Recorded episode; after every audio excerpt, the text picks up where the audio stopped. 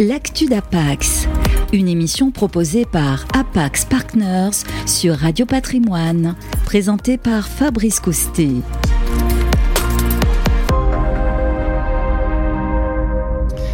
Bonjour, bienvenue à tous, bienvenue dans l'actu d'Apax, euh, la société euh, euh, bien sûr bien connue de private equity, une des sociétés leaders. on va justement découvrir ces métiers et s'intéresser aujourd'hui à un fonds, un fonds qui va être lancé, Apax Development Fund 2. On est ravi d'accueillir sur ce plateau pour en parler Béranger Mistral. Bonjour Béranger. Bonjour Fabrice. Associé à Pax et on m'a dit spécialiste de la tech et de la cybersécurité. Alors on va dire entre autres, mais en tout cas ce sont vos deux derniers investissements. Exactement. Euh, comme dans le fonds Apax euh, Global, on a un axe sectoriel fort et donc euh, le mien est assez focalisé sur la tech et le software et la cybersécurité pour les deux derniers investissements, effectivement.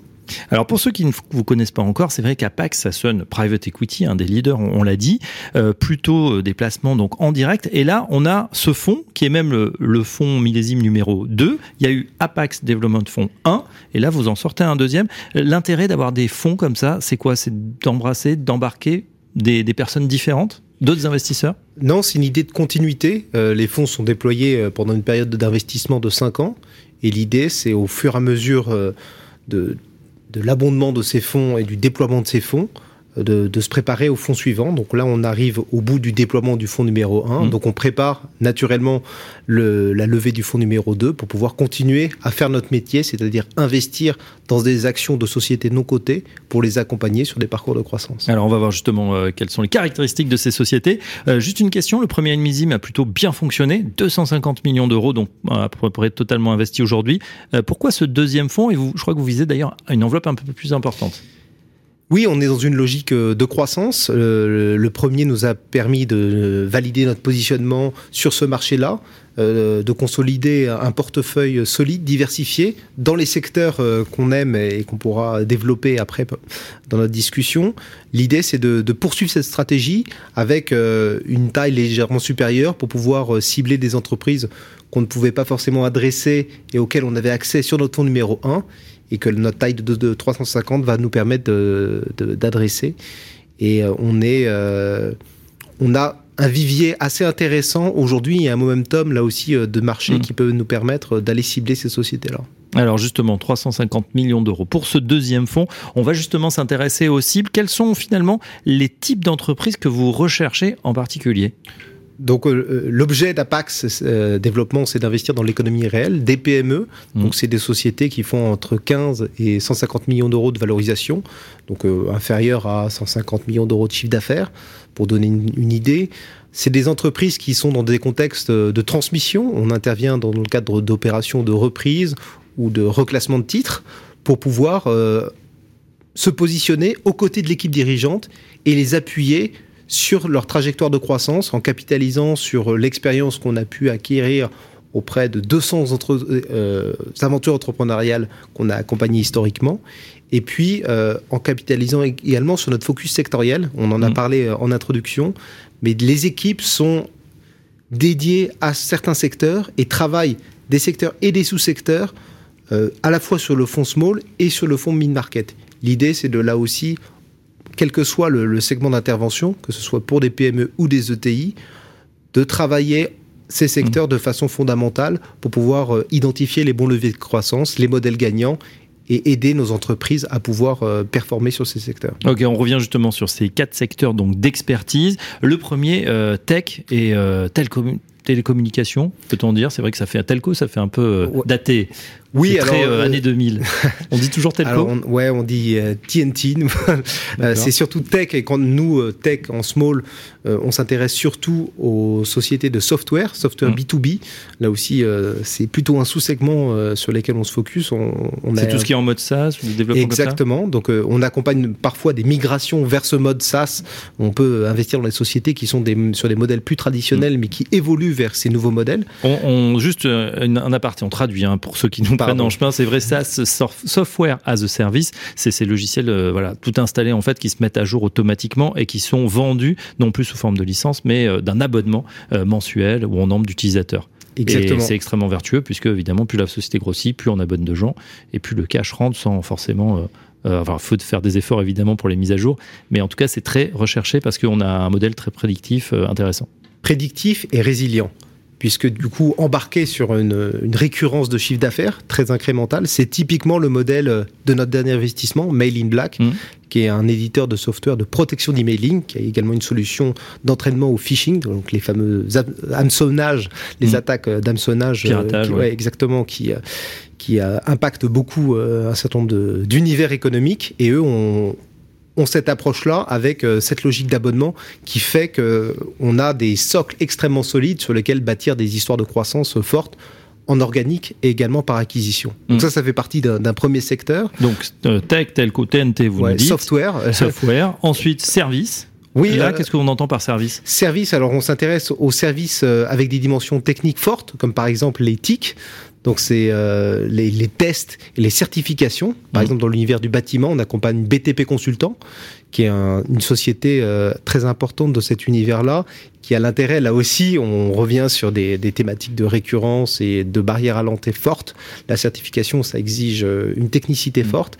C'est des domaines sur lesquels il y a des exigences de plus en plus importantes de la part des autorités qui permettent là aussi d'avoir un embarqué, une visibilité très forte pour pouvoir bah, se projeter et capitaliser sur une base pour pouvoir euh, grossir beaucoup plus vite. Et c'est ce qui se passe aujourd'hui avec BTP Consultant, notamment au travers d'acquisitions pour compléter son expertise avec d'autres domaines, dans des domaines techniques et également avec, euh, en infusant du digital dans la société. Donc voilà pour les services. Troisième secteur, celui de la santé.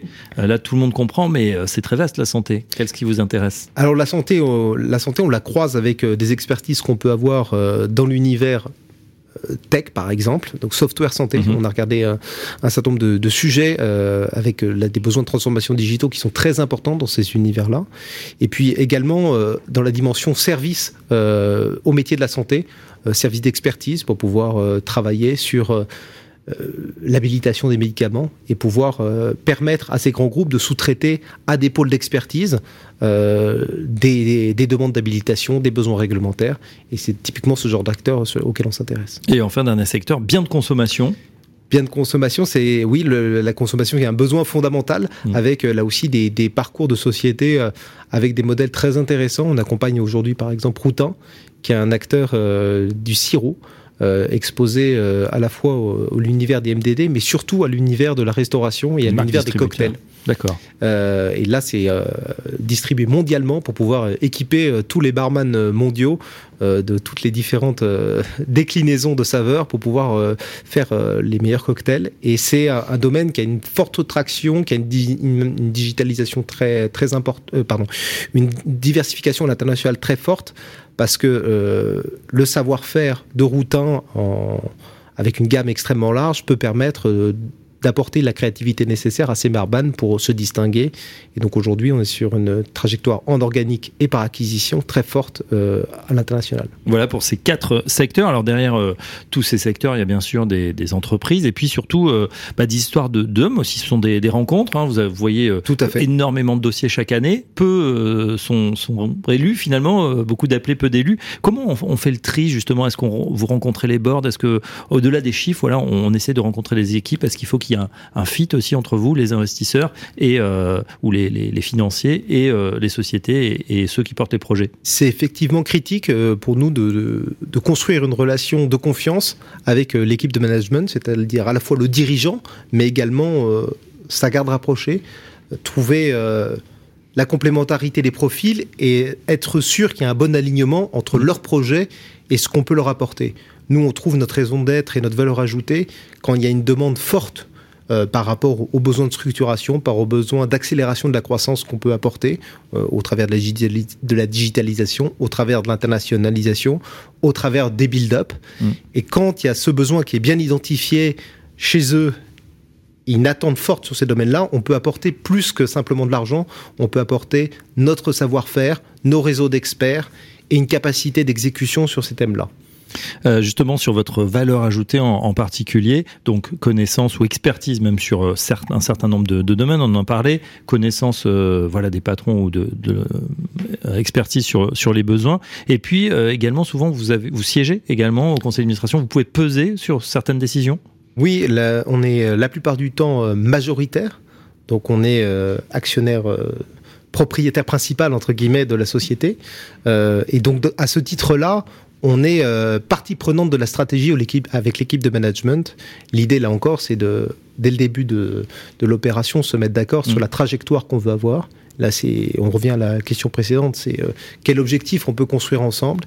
Et sur ces bases-là, on, on prépare un plan stratégique et on accompagne très concrètement. Alors, euh, c'est effectivement au travers d'un accompagnement formel, euh, au travers des sièges dans le conseil d'administration, mais également avec des relations euh, très directes, mm. très concrètes dans l'appui à la croissance.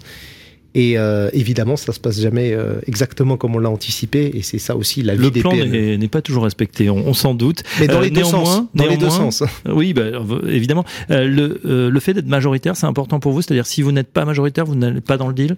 Alors nous, on investit en majoritaire et en minoritaire. Mmh. Euh, L'idée surtout, c'est euh, d'être actionnaire référent et d'actionnaire actif. C'est-à-dire qu'on ait notre valeur ajoutée en tant qu'actionnaire impactant de la stratégie et ça, euh, c'est pas forcément lié à la position capitale. Ce qu'on souhaite pas, c'est être actionnaire dormant ou suiveur. C'est c'est pas notre stratégie. Donc on, on souhaite faire bouger les lignes. Mm. On souhaite là aussi qu'il y ait euh, une attente que les lignes soient bougées du côté du, de l'équipe de management. C'est euh, évidemment euh, un aspect assez différenciant dans l'univers du private equity. D'accord. Vous me disiez le plan pas respecté, ça peut être dans les deux sens, c'est-à-dire? Euh, l'ambition pour nous, c'est d'aller au-delà du plan. Euh, et euh, donc effectivement, il y, a, des aléas qui viennent impacter le, plan à la baisse. Il y a également des aléas et des initiatives qui viennent impacter le plan à la hausse. Et c'est également des trajectoires qu'on a vécues par le passé, mm. avec des initiatives disruptives, des, pénétrations de marché qu'on n'attendait pas, ou des build-up transformants mm. qui changent complètement la, la, physionomie de la société et qui lui donnent une autre ampleur. Ou des pivots parfois, effectivement. Euh, le but de ces entreprises, c'est aussi de s'adapter. Oui, alors nous, on est quand même sur des entreprises matures, euh, établies sur leur secteur. Donc, euh, la perspective de faire pivoter complètement le business model, c'est, on n'a encore jamais été confronté à ça. C'est plus en early stage, mais là, on est, on est un peu après. Exactement. Il y a un niveau de risque qui est quand même inférieur à, à, ce type de sujet où on doit se réinventer. Nous, c'est plutôt euh, accélérer sur une base extrêmement solide. Hum, une question, euh, Béranger Mistral, comment vous détermineriez, comment vous qualifieriez la, finalement la valeur ajoutée ou la création de valeur made in Apax? Notre différenciation, euh, la force qu'on a, c'est à la fois l'antériorité qu'on a sur le marché, c'est-à-dire 50 ans d'existence aujourd'hui, 200, 200 aventures entrepreneuriales qu'on a pu accompagner. Donc ça, on peut capitaliser sur une richesse d'expérience extrêmement profonde, mhm. un réseau également extrêmement étendu pour pouvoir euh, donner des analogies, trouver des réponses aux problématiques auxquelles sont confrontés les dirigeants. Et puis, euh, là, c'est un élément vraiment différenciant pour nous, acteurs du small cap. On a accès à la plateforme Apax, c'est-à-dire des fonctions transverses qui permettent d'être encore plus impactants dans les sociétés qu'on accompagne. Typiquement, sur la transformation digitale, oui. euh, c'est une revendication qui se traduit par une ressource interne chez nous, un Chief Digital Officer qui intervient pour faire pivoter euh, des initiatives dans chacune de nos participations pour qu'il y ait une évolution sur le digital. Donc, par exemple, ça peut être dans une société de distribution, euh, une bascule vers l'e-commerce beaucoup plus marquée.